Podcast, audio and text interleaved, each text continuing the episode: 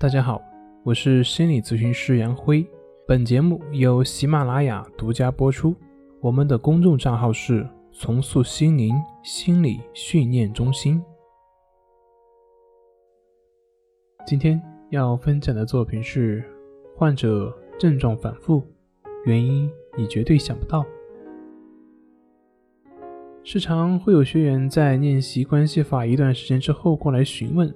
说感觉自己的症状不仅没有减轻，相反，感觉自己的情绪等等各个方面反而加重了，甚至还有的会出现轻微的生理反应。问是不是这个方法不适合他？你在练习的过程中有出现这样的问题吗？其实我相信很多人在刚刚接触关系法的练习的时候，或多或少都会有类似的情况。只是反应不一样。那我在这里要说的是，这其实是一种非常正常的表现。在练习初始的过程，跟戒烟的原理是有类似的。我们在刚开始戒烟的过程中，在刚开始的几天，我们的烟瘾会反弹的非常严重，甚至有的严重的会出现一些躯体反应。但是这个烟瘾发作的持续时间以及可能出现的程度却因人而异，各有不同。难就难在这段时间，很多人之所以戒不掉烟，主要就是因为这段时间撑不过。那我们心理调整也会有这样的一个过程。我们的问题的根源就是思维模式的问题，或者说是一种思维的惯性。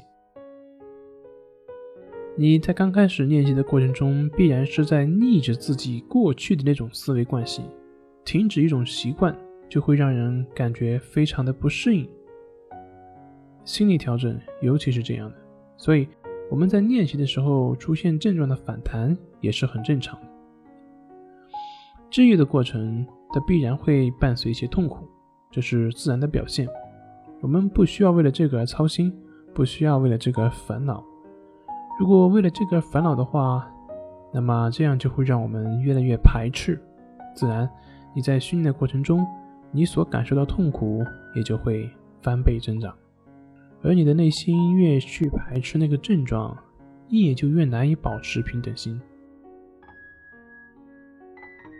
所以，当出现这种问题的时候，保持平等心，不去排斥，不去纠缠，只是去做。在不断的练习过程中，症状会随着你的练习时间而不断的减轻，而在这个练习的过程中，你也就自己能够慢慢体会到这个方法的效果。那个时候，我想再坚持下去，对你而言也就不再是难题了。好了，今天就分享到这里，咱们下回再见。